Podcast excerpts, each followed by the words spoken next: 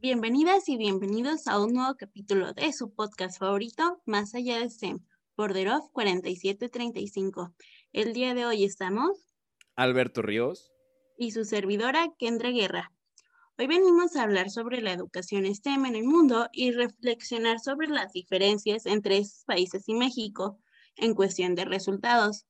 Los países que investigamos a fondo, ya que tuvimos la oportunidad de platicar y entrevistar con chavas de allá, fueron Estados Unidos, Holanda y Francia. Para comenzar, Alberto, te voy a platicar que fue un lío, porque era contactar con estas personas y luego encontrar una hora decente para hablar con ellos, donde no importara la diferencia de horario. Cuando lo logré, después del choque inicial de los distintos nombres, separaciones de años y las fechas de exámenes, me di cuenta que en realidad no había una gran diferencia entre su sistema educativo y el nuestro. Lo dices bien, Kendra. Cuando hicimos el análisis de los diferentes sistemas educativos, en base a lo que nos platicaron tus amigos y lo que investigamos, nos dimos cuenta de algo impactante, que es que México, Estados Unidos, Francia y Holanda tienen sistemas educativos bastante similares. Aprendes lo mismo, más o menos a la misma edad, más o menos la misma cantidad de temas, los mismo tipo de temas, entonces nos preguntamos, ¿qué es lo que hace una diferencia? Y existe una diferencia y de eso nos dimos cuenta leyendo los resultados del examen PISA.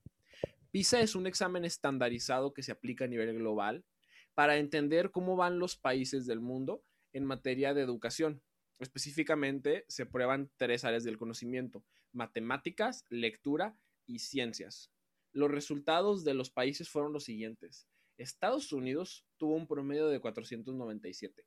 Francia un promedio de 495 y México un promedio de 416. Francia y Estados Unidos tienen un desempeño 20% superior al de México. Debe de haber algo que esos países estén haciendo mejor y que estén cambiando en sus sistemas no solamente educativos, sino sociales, para que tengan buenos resultados. Nos dimos a la tarea de investigar y nos dimos a la tarea de platicar con expertos para traer aquí tres diferentes aspectos importantes que podemos cambiar en México para mejorar la educación. El primer factor que realmente es distinto, lo que crea la diferencia entre estos sistemas educativos, es la desigualdad. Es uno de los problemas más grandes que existe en México en el presente y que ha existido en el pasado. Son todas estas brechas sociales. A nivel nacional, Tres de cada diez alumnos abandonan los estudios por falta de dinero. En México existen 3 millones de niños entre 12 y 17 años que trabajan y de ellos solo el 47% va a la escuela. En las comunidades rurales, 6 de cada 10 jóvenes se encuentra viviendo aislado y sin escuelas cercanas, y es sumamente común que en escuelas aisladas los libros de la SEP gratuitos demoren muchísimo en llegar. Es curioso, ya que en el artículo 3 de nuestra Constitución se establece que la educación que va a impartir el Estado será gratuita y de calidad. Si lo piensas un poco, esto está muy lejos de serlo, porque a pesar de que no se cobran colegiaturas, como en una escuela privada, sí se cobran cuotas para la escuela y para otras cosas como la Asociación de Padres de Familia.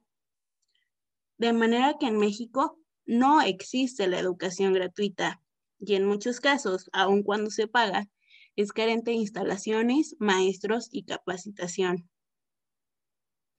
Lo dijiste bien, Kendra. Un segundo aspecto que nosotros encontramos que puede cambiar en nuestro país es nuestra capacidad de adaptarnos al cambio. El profesor e investigador de liderazgo en la educación, Richard Elmore, de la Universidad de Harvard, ubica cuatro diferentes modos de aprendizaje. Distribuido individual, distribuido grupal, jerárquico individual y jerárquico grupal. Estos cuatro grupos tienen características muy diferentes y está en nuestros maestros y en nuestros directivos adaptarse a los diferentes modos de educación y de aprendizaje de los alumnos para que estos se puedan preparar mejor en la forma en la que a ellos más les convenga. Otro problema de adaptabilidad en México es la adaptabilidad a las tecnologías del siglo XXI. En un mundo digital y de inteligencia artificial, y con un futuro lleno de supercomputadoras y de revoluciones tecnológicas, tenemos que dejar atrás el sistema educativo creado en la, industrialización, donde tú eras un botecito donde te iban poniendo conocimientos estructurados que decían que tenían que ser así. Y tenemos que migrar a un sistema flexible que reconozca las necesidades de hoy, tanto digitales como personales de los alumnos. La adaptabilidad es algo que podemos cambiar en este país.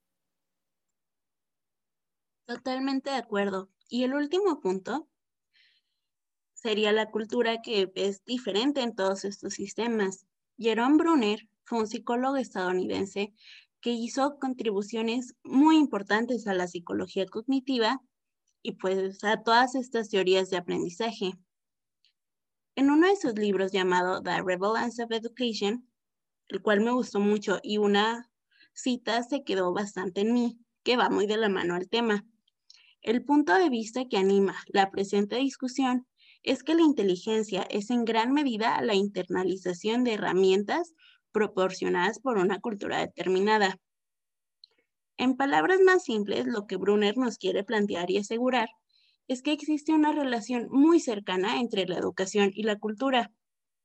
En cada sociedad se espera algo distinto de un adulto funcional. Y una de las herramientas más importantes para que los niños lleguen a ser ese adulto es la educación. Era obvio que en cada lugar iban a ser distintos los resultados porque se espera algo distinto de los jóvenes. Es cierto, Kendra, la cultura forma la educación tanto como la educación forma la cultura. Compañeros, con innovación, desarrollo y cultura, con cualquiera de las tres, tenemos la oportunidad de cambiar y mejorar.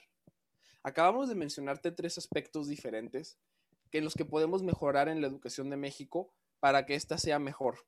En tu ciudad hay activistas, académicos, ciudadanos y políticos que están trabajando por mejorar la educación en tu propia ciudad.